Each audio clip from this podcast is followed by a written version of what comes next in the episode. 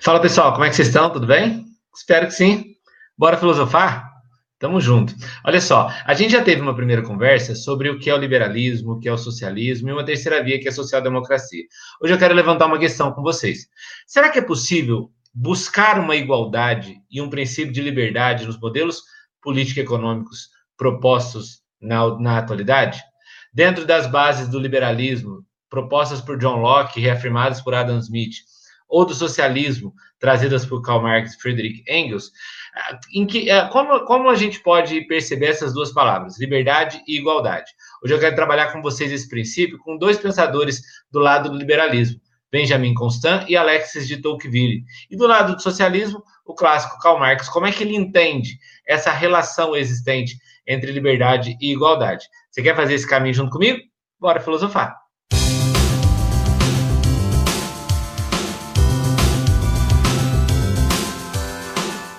Pessoal, é, então só para a gente entender, a gente já teve uma primeira conversa sobre o liberalismo, tá? Proposto ali pelo John Locke, depois o Adam Smith vem e na Riqueza das Nações dá uma visão científica para o liberalismo, tá? Lembrando que o liberalismo parte de um Estado pequeno, a mínima intervenção do Estado na economia, a, busca de uma propriedade privada, a legitimação da propriedade privada, a, a ideia da livre concorrência, do livre mercado, onde o Estado aparece como mediador de conflitos.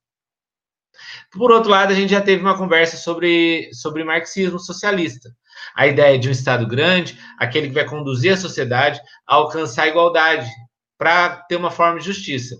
E o caminho de, que Marx entende é uma sociedade planificada. A, a ideia dessa aula não é repassar esses pontos, mas a ideia dessa aula é a gente entender dentro dessas propostas ideológicas e políticas e também econômicas. Em que momento aparece o ideal de liberdade? É possível alcançar a igualdade? A igualdade não é uma, uma utopia? Ou a igualdade é uma, é uma meta a ser alcançada pela sociedade? Do lado dos liberais, eu quero apresentar dois pensadores para vocês. Um tem uma visão mais radical sobre o, a ideia de liberdade, e o outro é mais moderado.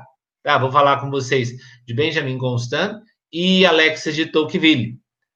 Depois o Marx ele vai vir como um contraponto para esses dois, fazendo exatamente uma leitura inversa do que a gente vai ter de Alexis de Tocqueville e Benjamin Constant. Vamos para aula? Então, eu vou intitular essa aula Projetos Econômicos e Políticos, só que o meu enfoque não é a gente entender as bases desses pensamentos. Se você quiser dar uma repassada, na playlist no, do canal, na playlist Filosofia Política, eu tenho lá uma explicação detalhada sobre a visão do John Locke e do Adam Smith, de, uma, de um liberalismo científico, político e econômico, e uma aula bem completa do marxismo, do, do, do socialismo. A ideia não é essa. A ideia de hoje é a gente fazer um contraponto desses dois buscando entender o que é liberdade e o que é igualdade. Tá bom? Então, o ponto de partida é, é, é passar por esses dois conceitos, né? Liberdade e igualdade. Como que o liberalismo entende a ideia da liberdade? Ora, uma vez que John Locke e Adam Smith entendem que o Estado deve ser, deve atuar o mínimo possível, aquela, aquela frase que muitos conhecem, né, a mão invisível do Estado, como que os indivíduos vão vivenciar esse princípio de igualdade? Se nós vivemos numa sociedade onde a economia é liberal, onde elementos como a prosperidade econômica parte do indivíduo e não do Estado, será que em algum momento nós vamos ser iguais? E nós vamos além. Será que nós nascemos para ser iguais do ponto de vista econômico? Depois, a ideia de liberdade.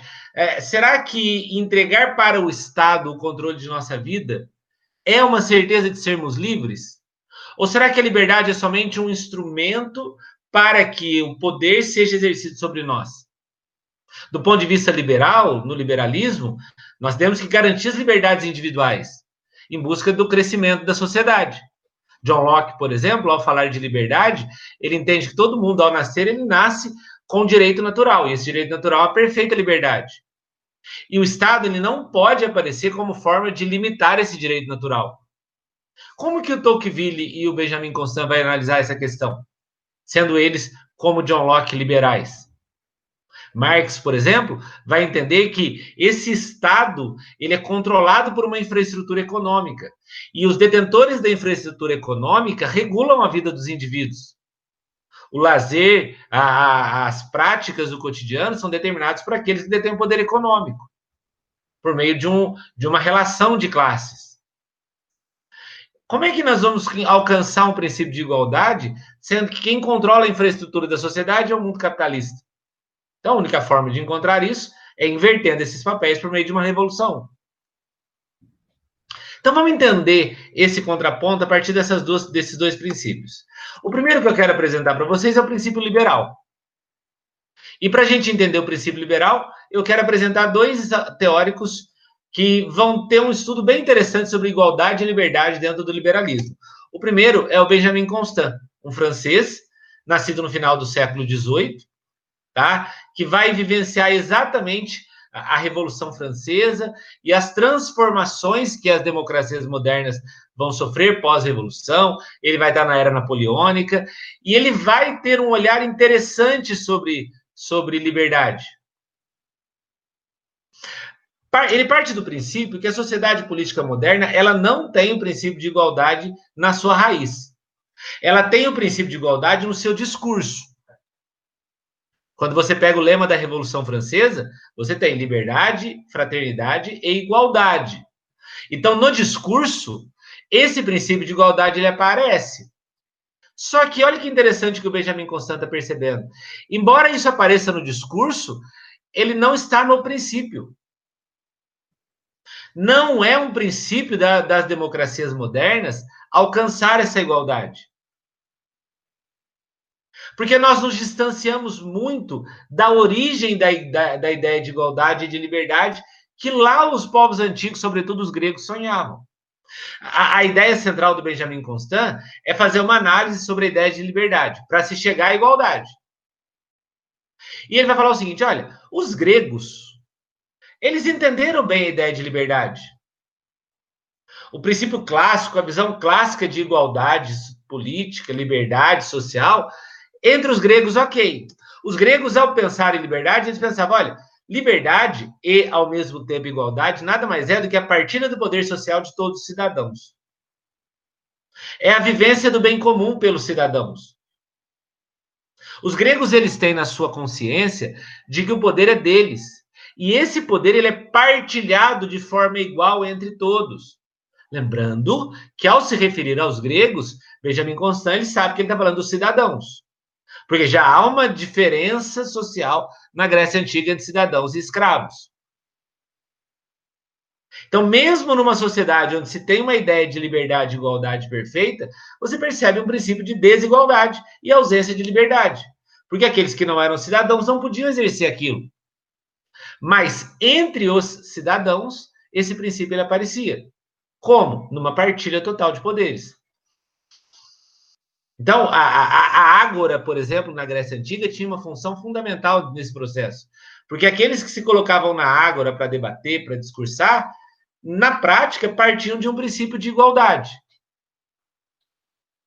Agora vejam, à medida que o tempo foi passando, o homem ele foi perdendo essa dimensão clássica de igualdade e de liberdade.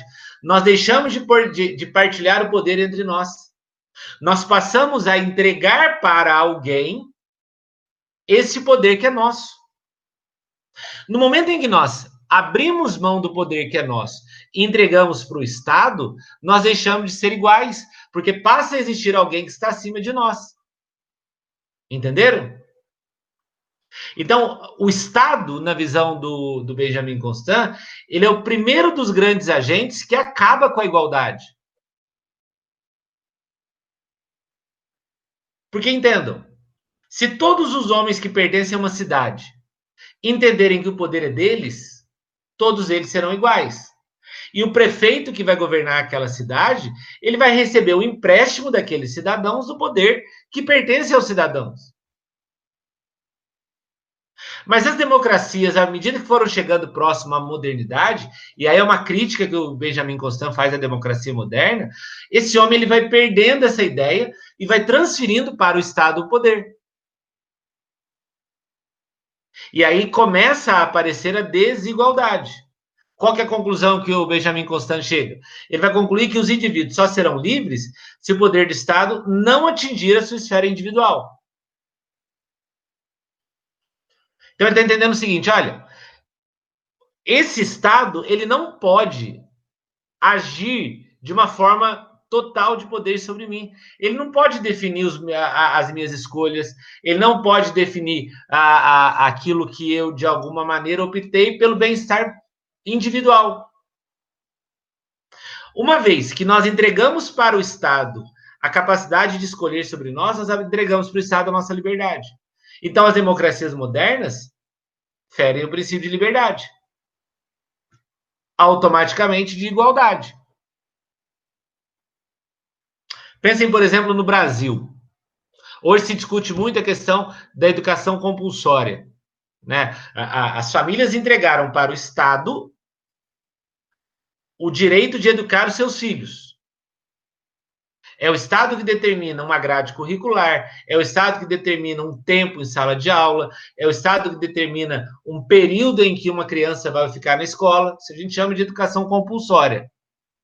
No momento em que os indivíduos entregaram para o Estado isso, eles abriram mão de sua liberdade de definir o processo de educação dos seus próprios filhos, de conduzir os seus filhos a um, a um conhecimento. Então, quanto mais o Estado aparece, menos, os, menos o indivíduo vai aparecer. E a liberdade e a igualdade, ela não é do Estado, é do indivíduo. Então, quanto maior o Estado, menor a igualdade. Por isso que o Benjamin Constant chega à conclusão que na sociedade moderna não tem como princípio a igualdade. Olha que interessante uma frase que ele traz. A individualidade triunfa à medida que a autoridade estatal é enfraquecida. Aqui ele não está falando que não possa exercer Estado. É claro que o Estado tem que existir. O Estado é um mediador de conflitos, mas é aquilo que o John Locke falava. Olha, o Estado ele não pode ficar definindo os rumos da sociedade. À medida que o Estado diminui, o indivíduo triunfa. À medida que o Estado triunfa, o indivíduo diminui. Percebam, por exemplo, sociedades onde você tem um Estado grande, um Estado forte. Vamos pensar no século, vamos pensar na União Soviética, onde houve um poder repressor do Estado durante o, o, o socialismo soviético. Há um triunfo dos indivíduos? Não há. A União Soviética no século XX chegou em algum lugar? Não. Então, o que Benjamin está defendendo, Benjamin Constant está defendendo de uma forma radical, é uma diminuição progressiva do Estado. Para que todos nós possamos triunfar.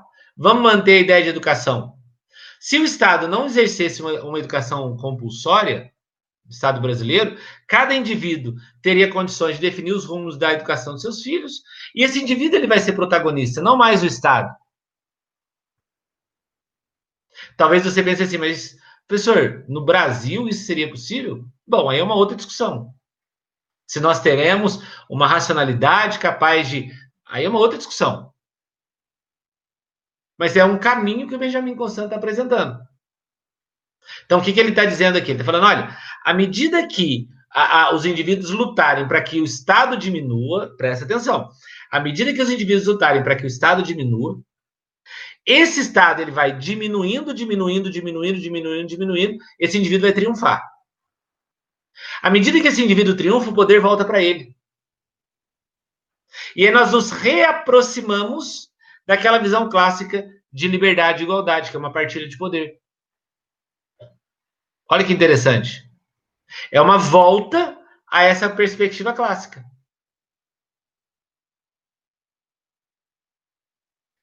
Na essência, o que o Benjamin Constant está propondo? Uma forma de governo que não seja uma democracia é, participativa, como essas que surgiram na Idade Moderna, mas que seja uma democracia representativa.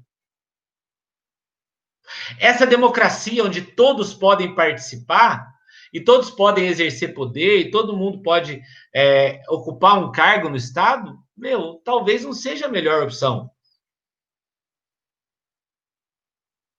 O que ele está propondo, na verdade, é que o poder do Estado, aquele que, aquele que representa o poder no Estado, não pode ser qualquer um. À medida que nós colocamos qualquer um para nos governar, nós corremos o risco de degenerar a ideia de liberdade e igualdade. Vejam, em que momento nós seremos livres? Nós seremos livres quando o Estado diminuir e o indivíduo triunfar. Ponto. Essa parte da aula você já entendeu. É esse momento em que nós seremos, de fato, livres. E como que isso vai acontecer? Isso vai acontecer quando pessoas bem preparadas forem representantes do Estado. Esses, essas pessoas bem preparadas, eles vão entender que o poder não é deles, o poder é dos indivíduos, e eles vão permitir que esses indivíduos triunfem. Então, segundo Tocqueville, ele vai propor uma ideia que ele chama de lazer. E lazer, gente, não é diversão para ele. Lazer é o tempo que esse indivíduo preparado vai se preparar ainda mais para a vida política. Lazer é esse período em que os indivíduos vão desenvolver condições para exercer uma política capaz de levar a sociedade ao princípio de liberdade. Gente, vejam o nosso país. Vejam essa redemocratização que o Brasil viveu nesses últimos 30 anos. Será que ao longo desses 30 anos nós escolhemos pessoas bem preparadas? Escolhemos pessoas que estudaram, se dedicaram à vida pública para exercer o papel representativo sobre nós? Vejam os presidentes que nós vivenciamos nesses 30 anos. Qual deles? Você pode dizer, olha, esse sujeito estudou, se preparou para ser presidente da República. Vejam os nossos estados, os nossos municípios. Vejam os vereadores que se candidatam ao, a, a, ao pleito legislativo. A gente se depara cada vez mais com pessoas despreparadas. Isso significa que nós nunca vamos atingir uma, uma verdadeira liberdade.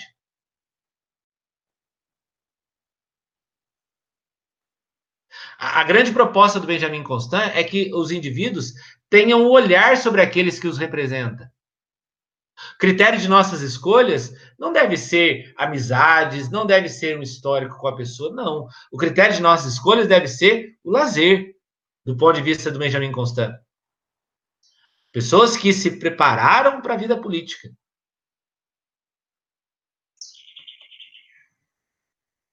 Então, dessa ideia de liberdade e igualdade, em Benjamin Constant, a gente percebe mais a ideia de liberdade. No Alex Tocqueville, nós vamos perceber a ideia de igualdade, tá bom? Vamos lá para a parte dele. O Alex Tocqueville, contemporâneo do. Um pouquinho mais, na, sendo um pouquinho depois do Benjamin Constant, mas eles estão nessa, nessa fase do século XIX, ele vai ter uma visão mais moderada. O Benjamin Constant ele vai radical. O Benjamin Constant ele propõe a diminuição cada vez mais gradativa do Estado, para que se alcance uma liberdade o, o, olhar que o Benjamin Constant tem é sobre a igualdade. E, e, ele vai partir de uma ideia que eu considero bem interessante. Sabe por que, que não existe igualdade? Não existe igualdade porque a democracia moderna virou um despotismo democrático. Como assim, despotismo democrático? O Estado, ele, ele usa o discurso de uma igualdade para manter o poder sobre nós a gente acaba, de alguma maneira, tornando governos, aspas, déspotas, porque são governos que nos aproximam de um ideal de igualdade que ele não existe. Existe, sim, uma igualdade jurídica. Alex Tocqueville já defende essa ideia. Igualdade jurídica, ok, todo mundo é igual diante da lei. Existe uma igualdade de gênero, por exemplo. Homens e mulheres partem de um mesmo princípio, são iguais. Mas do ponto de vista político e econômico, essa igualdade é um discurso do Estado para manter o controle sobre nós. A, a grande ideia é, que o Tocqueville vai criticar na democracia moderna é que a, a democracia moderna ela promove uma busca pela igualdade em todas as esferas. Acabei de dizer para vocês, na esfera jurídica, ok, a gente tem que buscar cor de pele, raça, religião, credo, etnia, todos são iguais. Ok, isso é uma liberdade jurídica. Desculpa, isso é uma igualdade jurídica. Perfeito. Na esfera do ser humano, ok, todos são iguais, homens e mulheres. Mas do ponto de vista econômico, isso não existe. Nós não vamos alcançar uma igualdade econômica. A sociedade que busca igualdades econômicas, ela está se transformando num despotismo democrático. Por quê? Porque aquele sujeito, ele se elege com o discurso de promover essa igualdade econômica, ele não vai conseguir promover, ele vai trazer para o sujeito uma falsa sensação de uma liberdade econômica, e o sujeito vai se, vai se colocar sempre a votar nessa pessoa. Olha que conclusão interessante que o Tocqueville traz. A busca de igualdade de condições vai acabar com a liberdade. Para ele, gente, é, para sermos iguais, para a gente alcançar a igualdade, não vai, não vai é, ser acompanhada de liberdade. Porque pensem comigo, eu sou livre para prosperar. Tá? Então, dentro do princípio liberal, eu pago os meus impostos, eu sou honesto, eu me submeto ao poder do Estado e o meu negócio ele está crescendo, sabe? Lá meu comércio, minha empresa, ela está crescendo, eu estou prosperando. É minha liberdade a prosperidade. John Locke já falava isso. Então, beleza. Estou ganhando dinheiro, estou honrando com os impostos, não estou sonegando nada, estou dentro da lei. Beleza. Cada vez mais eu fico mais distante do meu empregado. Por uma condição de trabalho. A desigualdade social é legítima, desde que ela seja alcançada por força do trabalho. O liberalismo é muito claro nesse sentido. Então, eu vou prosperando e vou alcançando um, uma distância dos meus empregados. O Estado é, é, é, enraizou na mentalidade daqueles indivíduos que nós temos que ser iguais. Então, aquele meu empregado, ele olha para mim e pensa o seguinte: cara, eu preciso fazer alguma coisa. A distância entre nós dois não pode ficar tão grande. Esse meu empregado, ele não vai querer trabalhar para estar tá no mesmo nível que eu. Ele vai correr, recorrer ao Estado para segurar meu crescimento. Então, eu vou processar meu patrão. Vou tirar uma grana dele. Porque tirando uma grana dele, ele fica menos rico e eu fico menos pobre. Então, é, essa ideia de igualdade que nasce dentro do, da, da democracia moderna, ela tira a liberdade dos indivíduos. Porque eu vou perder a liberdade de prosperar mais por conta de uma ação do Estado. O grande problema do Estado, na visão do, do Alex Tocqueville, é que ele surge como uma forma de fazer os homens iguais. Então, o que, que o Estado vai fazer? Ele vai limitar meu crescimento, meu enriquecimento. Ao mesmo tempo, ele vai dar condições, auxílios para que esse sujeito prospere um pouco mais. Só que esse que é o problema. O problema não é o Estado oferecer condições do sujeito prosperar. O Estado tem que fazer isso. O problema é o, o Estado usar dessa ferramenta para controlar os indivíduos. Peguem, por exemplo, o Bolsa Família aqui no Brasil. Bolsa Família é maravilhoso o programa. Só que ele precisa ser um programa transitório. Ele não pode ser um programa onde os indivíduos ficam presos ao programa. Porque cadê liberdade para esse indivíduo prosperar pelas suas próprias forças? Não existe. O que, que o Estado faz? Ele vai controlar o capitalismo e as outras esferas da vida do indivíduo.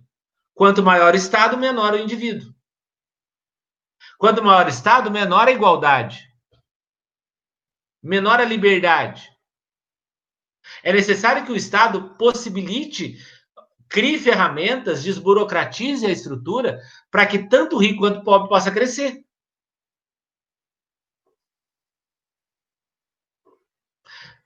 No Brasil, por exemplo, um funcionário olha para o patrão e fala: Cara, nossa, meu patrão é rico, né? Preciso fazer alguma coisa para ferrar a vida dele. Nos Estados Unidos, um funcionário olha o patrão e fala: Nossa, meu patrão é rico, né? Eu preciso trabalhar para me aproximar dele. E o Alex Tocqueville, ele escreve uma obra onde ele vai fazer uma análise especificamente da democracia dos Estados Unidos. Como uma democracia que se chegou perto do ideal. Tocqueville tem nos Estados Unidos, na Constituição da, da Federação da, da, da, dos Estados Unidos, um modelo daquele, daquela democracia que mais próximo chegou de uma liberdade, de uma igualdade. E ele enxerga nos Estados Unidos duas coisas. Primeiro, uma forma dos indivíduos prosperarem, o Estado diminuir e alcançarmos liberdade e igualdade é investimento em educação. Aquilo que ele chama de racionalização da democracia. Quanto mais você investe em educação, mais você vai criar indivíduos preparados para prosperar. Sem, o, sem a dependência do Estado.